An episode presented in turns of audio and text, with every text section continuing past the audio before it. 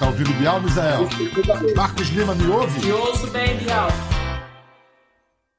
Olá, boa noite. Bem-vindos. Olha, para o IBGE, cerca de 530 mil brasileiros não enxergam, se declaram cegos. É, pode falar cego, não é feio. Se quiser dizer pessoa com deficiência visual, ou até mesmo deficiente visual, chega a ser ofensivo, pode também.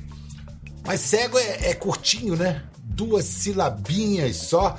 Melhor mesmo, quer saber? Como ser respeitoso, considerativo com quem não enxerga? Pode olhar para ela, falar com ela, ouvi-la, principalmente pode perguntar para ela o que ela prefere, uai. Portanto, hoje o Conversa com o Bial orgulhosamente lança e apresenta a campanha Pergunte para o Cego.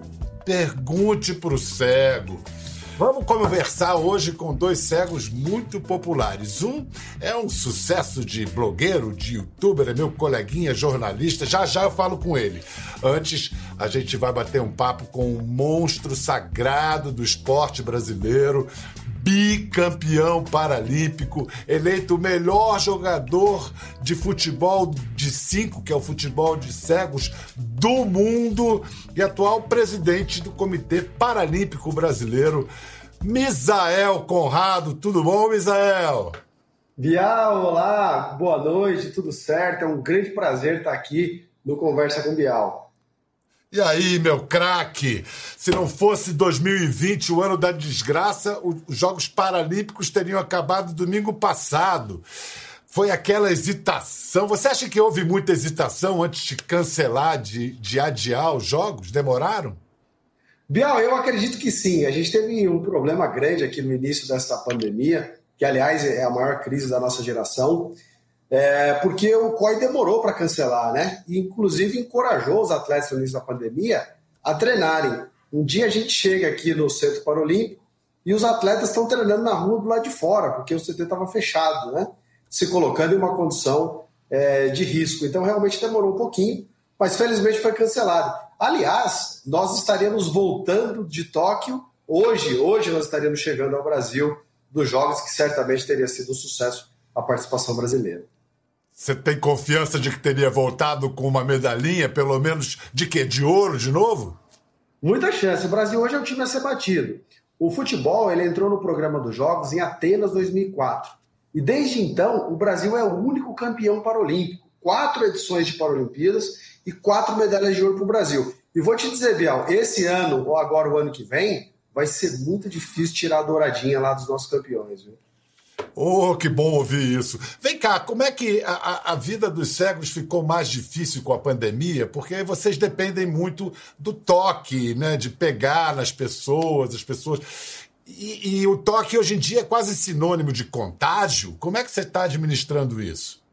Não, realmente é um grande desafio, muito bem observado, porque além de tocar nas pessoas, a gente usa bengala com muita frequência, né? Então toda vez que você pega uma maçaneta, que você toca em algum objeto, e volta a tocar na bengala, você tem o risco aí do contágio. Então, o cuidado tem que ser redobrado, a utilização de álcool em gel, é, tentar ao máximo é, evitar o toque, né? Para a gente é difícil, isso não é muito fácil, mas evitar na medida do possível para se preservar, né, Bel? Porque realmente o momento é muito difícil e, é. e o mundo passa por uma, uma situação de insegurança muito grande. Misael, com quantos anos você deixou de enxergar? Eu perdi a visão com nove anos, Biel. Nasci cego, depois de quatro cirurgias voltei a enxergar e aos nove anos fiquei completamente cego. Você tem memória da última lembrança, a última memória visual? Tem a ver com futebol?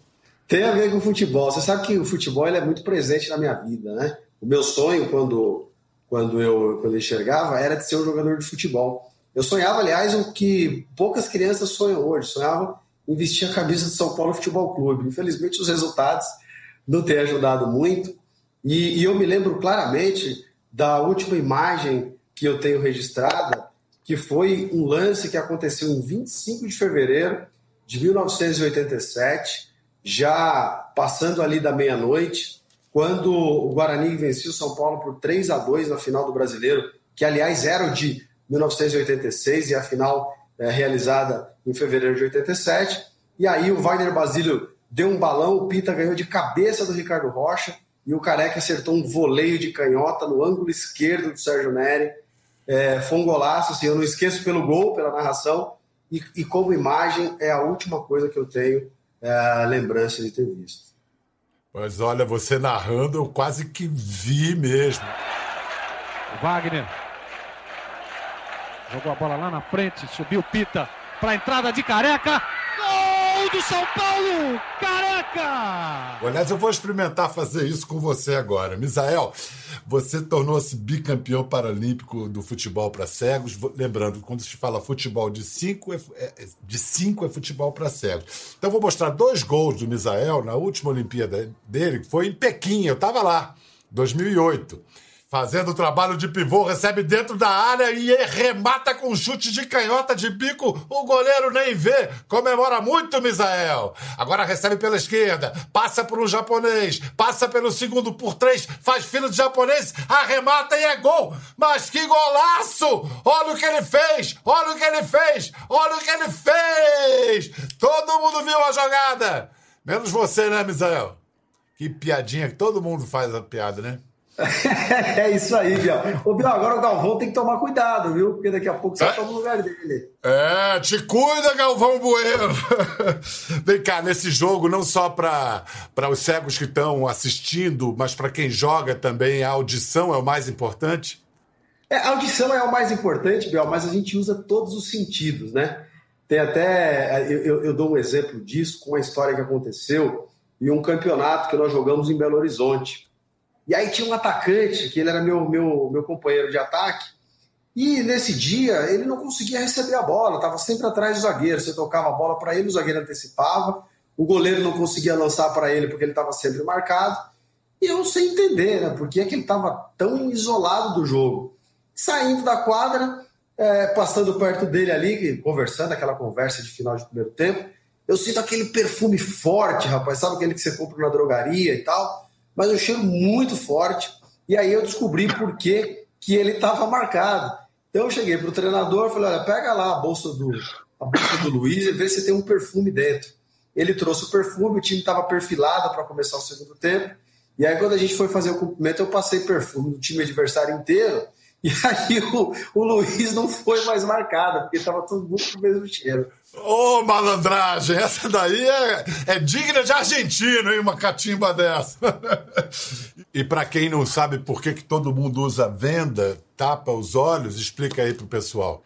Porque, na verdade, algumas pessoas têm percepção de luz. Né? E quando você está entre pessoas que não veem nada, qualquer percepção de luminosidade é uma grande vantagem, né? Como eu disse, Misael já foi eleito, acho que foi em 98, né, Misael? Você foi eleito melhor 98. jogador do mundo. Então, ele, o melhor jogador cego do mundo, este ano, pouco antes da pandemia começar, ele conheceu, foi se encontrar com o melhor jogador de futebol é, da atualidade. Acho que a gente ainda pode afirmar isso sem susto. Desculpe Cristiano Ronaldo, Neymar e companhia. Lionel Messi. Então eu vou rodar o VT aqui, tentar narrar o que que, como é que foi. Em Barcelona, em Barcelona a gente vê de carro o Israel sendo levado para encontrar, ele chega a algo que me parece a sede um estúdio de televisão e está o Messi diante de um chroma key de verde fazendo embaixadinha.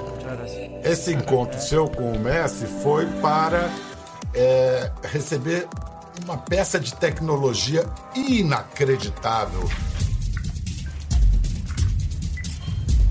Gustavo. Perfeito.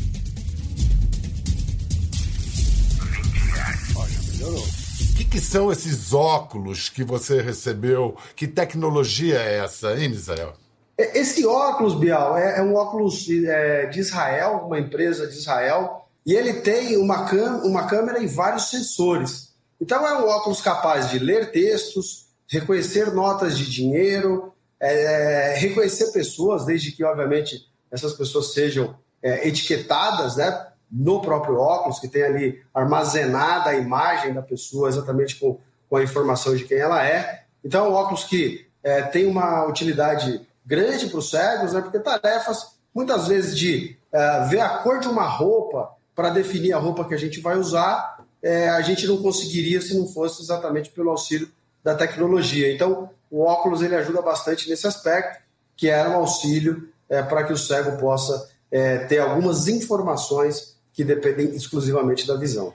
Agora, eles têm utilizado muito é, esse, esse, recurso como política pública, né? então já tem muitos estados com esses óculos nas bibliotecas para que os cegos possam ter acesso aos livros, né? Então já tem é, algumas soluções, algumas maneiras que eles estão pensando de colocar essa tecnologia à disposição das pessoas que não podem ver. Misael, mas esses óculos, você falou dos livros, eles não substituem o braille. Ele ajuda a identificar livros, mas você continuaria a usar o braille? Como é que faz essa combinação? O Bial, olha, é, essa é uma questão importantíssima. É, o braille ele é insubstituível. Não há qualquer tecnologia ainda criada que pudesse substituir o braille. Porque o braille é a única forma que efetivamente o cego pode ter contato com a leitura. Porque você aprende a escrever quando você tem acesso à leitura da palavra, à construção da palavra. E o braille é a única, a única, é, a única forma que você tem ainda de ter o um contato com a palavra. Então, na alfabetização, nada substitui o braille. É isso. Isso, aliás, isso vale para quem é, enxerga também, né? Não o braille, mas é importante você saber escrever, ter caligrafia para depois ir para o teclado. É, eu diria que é um símile aqui que eu faço. Né? Vamos incluir na conversa agora um, um, colega meu jornalista, coleguinha. Esse cara é cheio de verve, humor. Ele fala de um jeito sobre a vida dos cegos que, poxa, só ele, é um barato. Começou com um blog, depois ele criou um canal do YouTube, é um campeão de visualizações, e agora ele lançou um livro de crônicas, Histórias de Cego. Marcos Lima, bem-vindo, meu querido. Olá, Bial, olá a todos que estão vendo e a todos que não estão vendo também. É um prazer estar com o Misael, a gente já jogou bola junto, mas eu era ruim nesse negócio de futebol de cego, então fui para a internet. Vem cá, Marcos, você diz no seu livro: o esporte tem a propriedade mágica de apresentar os atletas com deficiência de modo positivo para a sociedade. Que outras atividades você compararia ao esporte? A gente sempre associa cegos à música. São grandes pianistas. É, isso acontece, Bial, porque, claro, a gente não enxerga, a gente acaba desenvolvendo uma audição melhor, um tato melhor, porque a gente precisa dele. Eu sou péssimo músico. Nossa, a gente só tá falando de coisas que eu sou péssimo. Eu sou péssimo músico e, e então eu, eu sou exceção que confirma a regra. Eu acho que o esporte ainda é a grande ferramenta. Na época que eu jogava bola, Bial, eu chamava pessoas que me conheciam, pessoas que tinham contato comigo para ver eu jogando bola. E Bial, as pessoas choravam. Ah, ele tá lá, tá superando a deficiência. Não, não tô superando a deficiência, não. Eu vou continuar certo no final do jogo, tô superando os adversários. E as pessoas choravam, e não sei o quê. Aí daqui a pouco passava um tempo, a pessoa começava a ver, nossa, eu vim torcer pro Marcos, ele tá jogando aquele time ali. E começa a torcer contra o outro time. Só que outro time também é formado por cegos. No momento que a pessoa começa a torcer contra outros cegos, esquecendo que todos têm uma deficiência, é o momento que o esporte faz a mágica. É o momento que o esporte mostra, ó, primeiro vem a pessoa e depois vem a deficiência. Que legal, exatamente. A gente nunca tinha pensado nesse, desse ponto de vista. Fala, Misael. Ô, Bial, isso que o, que o Marcos traz é muito importante. Aliás, o Marcos, quando jogava comigo, era o Marquinhos, né? Hoje é o escritor Marcos Lima. É, mas, mas era o Marquinhos lá no futebol. Aliás, era arruinado, era um grande jogador também. Conquistou vários títulos lá pelo Instituto Benjamin Constant. Mas que ele traz é muito importante, Biel, porque o, o, esporte ele é uma ferramenta de inclusão porque ele atua dos dois lados. Primeiro, ele consegue resgatar a autoestima do cego, criar resiliência no cego, da pessoa com deficiência, né, falando do esporte em geral, e ao mesmo tempo ele tem a capacidade de mudar a percepção da sociedade com relação à potencialidade do cego. O cego deixa de ser um coitado e passa a ser alguém que, que faz gol, que, que quebra recordes. Um exemplo disso foi é, recentemente uma criança que foi ao, ao, indagado pela mãe qual seria o motivo da festa de aniversário, seria galinha pintadinha, Peppa Pig, o que, que seria, e foi o Daniel Dias, né? Então, à medida que a gente consegue é, criar um ídolo por meio do esporte, a gente está criando uma sociedade muito mais inclusiva.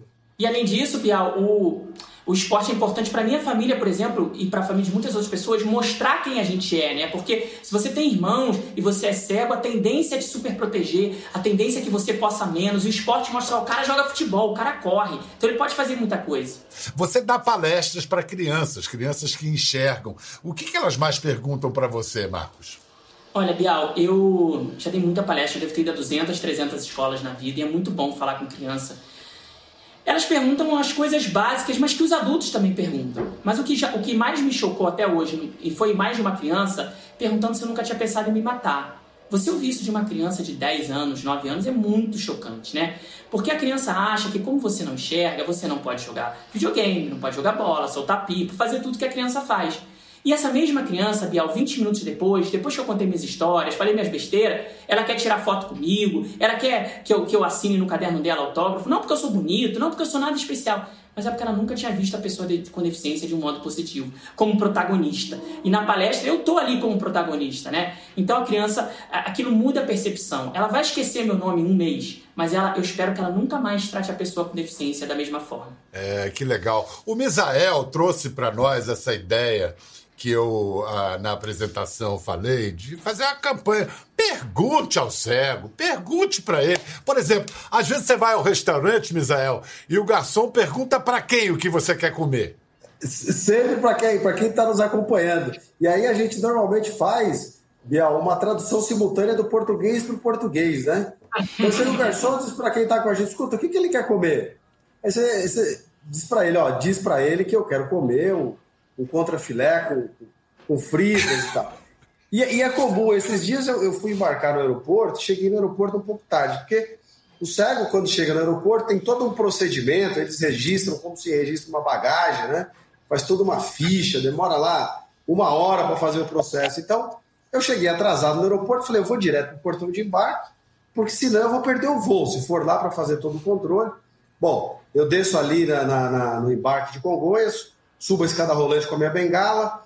É, quando eu chego ali no, no raio-x, aí a, a, pessoa do raio-x vira para a pessoa que está atrás de mim, que não tinha a menor ideia de quem eu era, e, e pergunta o seguinte: escuta, ele tem chave, celular no bolso. Mas se surpreendeu, eu não tenho a menor ideia, né? Quer dizer, eu não sei nem quem é ele e tal. Então é muito comum isso. E, e, quando não, as pessoas elas imaginam que o cego também não ouve, então começa a gritar com o cego. Né? E, e perguntar gritando, imaginando que aquilo vai fazer alguma diferença. É.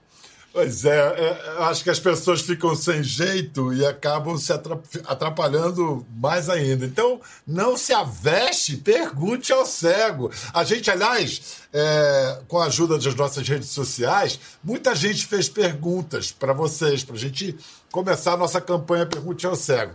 Então, é, eu vou fazer algumas perguntas para vocês, tá? Cada um é, responde uma, como vocês quiserem.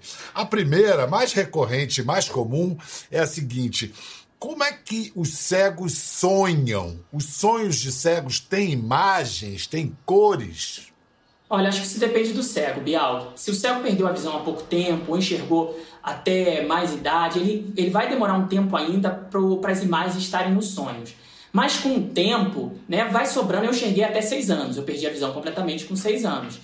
E eu, eu já não lembro mais de imagens. Então, meus sonhos são sensações. Eu posso sonhar que eu tô dando entrevista pro Bial. Então, eu tô escutando sua voz, tô escutando é, a voz do Misael, tô, tô sentado na cadeira, sentindo aqui, mas não tô vendo nada. E essa realmente é a pergunta campeã, tanto que, que é um vídeo lá que eu gravei todo errado, eu sozinho, e o vídeo tem, sei lá, 600 mil visualizações, justamente porque as pessoas têm essa curiosidade. Então, vamos à segunda pergunta. Como o cego vê? Bial, o cego vê da maneira como ele imagina. É, tampouco a gente sabe se a, maneira, que a maneira, se a maneira que a gente imagina é a correta ou não. É, tanto que tem, tem, tem um livro, não me lembro agora o autor, que faz muito tempo que eu li, que narra a história de alguém que foi sempre cego e depois de adulto recuperou a visão. Então essa pessoa olhava para os objetos e não conseguia identificar, precisava tocar no objeto para poder saber é, o que era, porque é a questão da imagem visual. Então, o cego vê da forma como ele imagina. Marcos, uma pergunta que são duas, na verdade. Como é que você imagina o próprio rosto? E aí eu acrescento: a palavra imaginação contém nela outra palavra, imagem. Então, como é imaginar sem imagem? Olha, Bial, na verdade, imaginação eu uso para imaginar as coisas, as, os outros sentidos, né? A gente, o tato, eu, o que eu formo de imagem, se você se, você se descreve para mim, eu não tenho como construir na minha cabeça um, uma foto sua, porque eu não tenho elementos de imagem para isso. O que, eu, o que eu consigo construir são dados. E aí entra no mesmo é, é, na, na, mesma biblioteca que, sei lá, falar que a capital de Gana é Acra, porque eu não consigo transformar isso em imagem. Até por isso eu tenho, por exemplo, é, as pessoas me perguntam muito como eu imagino os lugares. Eu tenho em casa uma coleção de miniaturas dos lugares que eu fui na vida e que eu consigo tocar neles para entender como é que eles são. Porque se você nunca tocou numa torre Eiffel, como é que você vai, como é que você vai saber que ela não tem nada a ver com o formato de uma torre de xadrez, que é a torre que você que você aprendeu porque você tocou? Se você não tocar na, nas coisas, você não vai saber. Então o cego ele precisa tocar. A minha imaginação é feita muito por toque. Não tem uma imagem vale mais que mil palavras. A minha imagem é feita na ponta dos dedos. Vocês se sentem ofendidos quando as pessoas oferecem ajuda? Eu me sinto ofendido quando as pessoas acham que, que eu preciso de ajuda e não me perguntam. Já me atravessaram rua sem eu querer atravessar, só porque eu estava no sinal esperando uma pessoa, fechou o sinal, veio uma, um, um, senhor, vamos lá, ceguinho, me puxou pela bengala, onde a minha bengala vai, eu vou, né? Minha bengala é minha vida. Fui catando cavaco atrás da, é, da, Chegou do outro lado, a pessoa falou assim: e agora? Você quer ir pra onde? Falei: agora eu quero voltar pro outro lado. E a pessoa me xingou. Ô, Marcos, você é muito engraçado, cara. Na hora o cara não achou engraçado, não, Bial. O cara me xingou, falou, pô, a gente ajuda, vocês estão debochando da gente, não. Vem cá, vem cá, como é que é o certo, Misael? Chamar de cego, deficiente visual, pessoa com deficiência visual, o que, que é o melhor? Ô, Bial, eu, eu acredito que cego é o melhor retrato, né? Cego, é como você disse no início do programa, são duas sílabas simples e não tem dúvida do que você está dizendo, né? É uma pessoa com deficiência visual pode ter visão parcial, pode enxergar um pouco, pode, é, enfim, ter, ter, ter visão de, de, de, um olho, enfim, tem, tem várias formas. Agora, o cego não. O cego é cego. Cego, a, a palavra é a essência daquilo que representa a falta da visão, que é a cegueira. Eu, particularmente, acho que a melhor maneira é, é cego. Quando sempre que me perguntam, eu digo exatamente isso. Agora tem um depoimento de outro jornalista, Marcos, que é o Gustavo Torniero, e ele fala de algo que, que incomoda ele na nomenclatura usada é, a, a, com relação aos cegos. Vamos ouvir o Gustavo. Toda vez que eu escuto o termo necessidades especiais para se referir a pessoas com deficiência, eu tenho um pequeno piripaque. Por quê? Porque necessidades especiais todos nós temos. Eu, por exemplo, tenho a necessidade especial de ser amado, de receber um carinho gostoso, de ter dinheiro na conta do banco para poder pagar minhas contas e poder comprar aquilo que eu quero. Então, necessidades especiais não pode ser um termo para designar pessoas com deficiência. Aliás, esse é o termo mais correto. Concorda, Misael? Perfeitamente, Bial, perfeitamente. Aliás, é, é, ele deixa pouco a, a se comentar, né? Porque na realidade é exatamente isso. Quer dizer, cego, pessoa com deficiência, é, tem exatamente a deficiência em algum dos sentidos, né? E muito diferente de uma necessidade especial, que certamente, inclusive, você deve ter a sua, né, Bial? Todos nós temos, exatamente. E não só todos nós temos necessidades especiais, como todos nós temos nossas deficiências maiores ou menores também, né? É, é isso Marquinhos. que eu falo sempre, Bial. É, a deficiência, as pessoas olham para mim, olham para o Bisael e veem só a cegueira. Ou pelo menos, em primeiro lugar, a cegueira. A gente é tão mais que isso.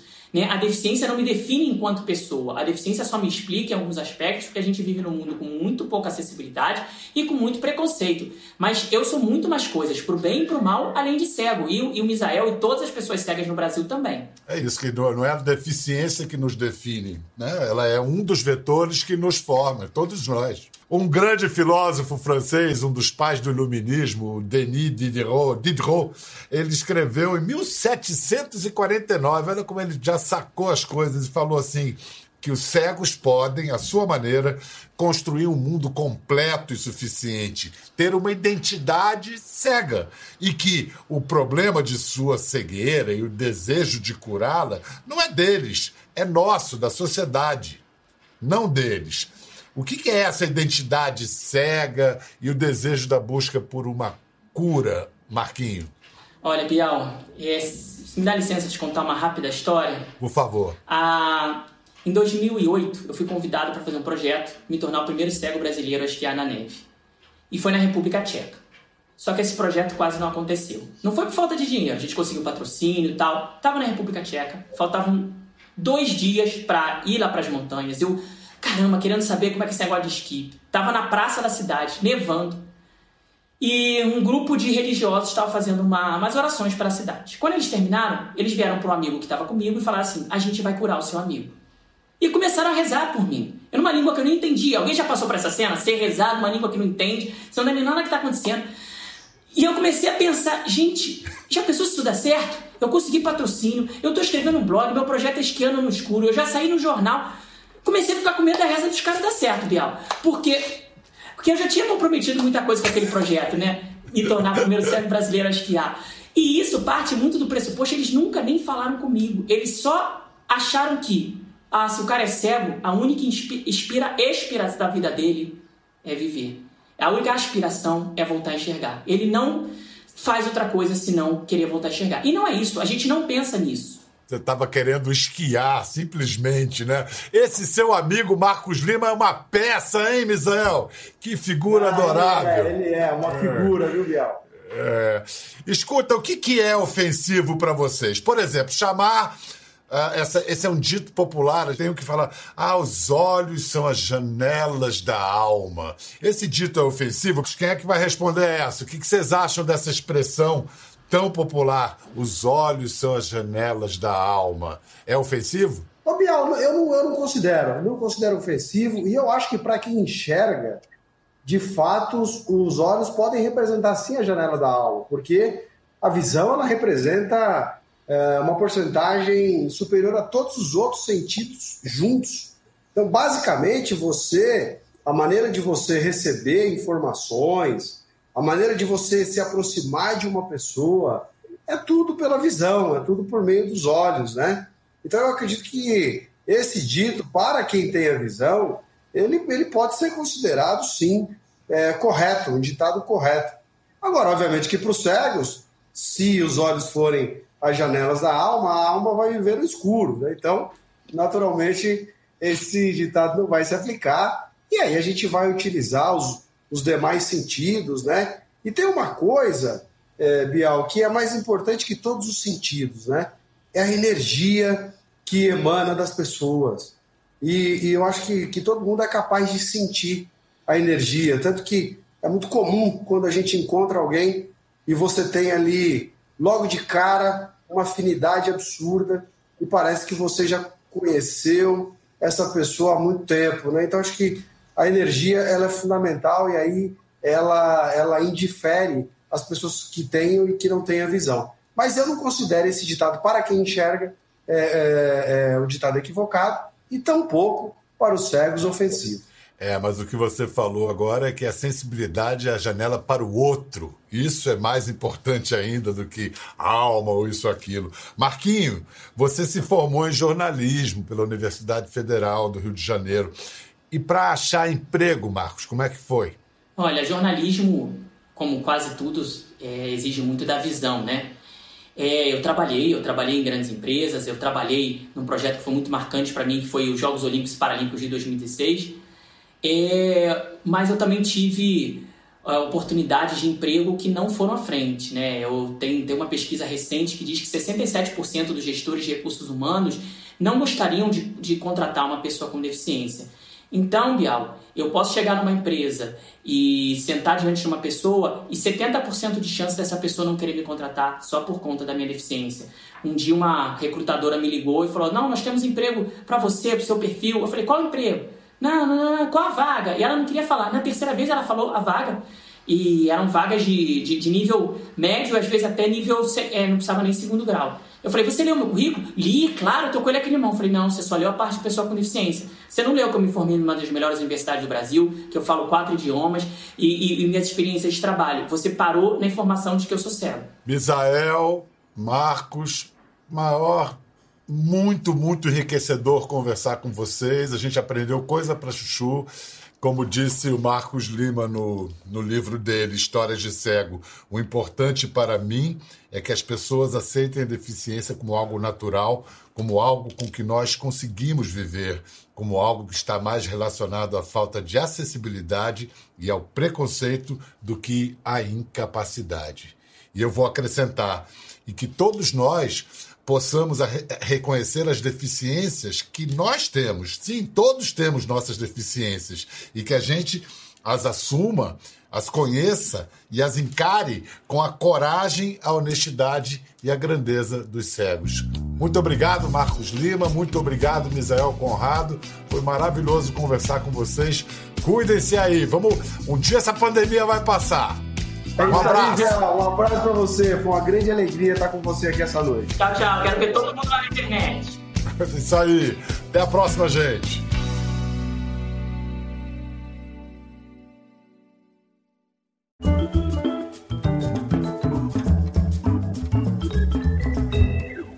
Gostou da conversa? No Globoplay você pode acompanhar e também ver as imagens de tudo que rolou. Até lá.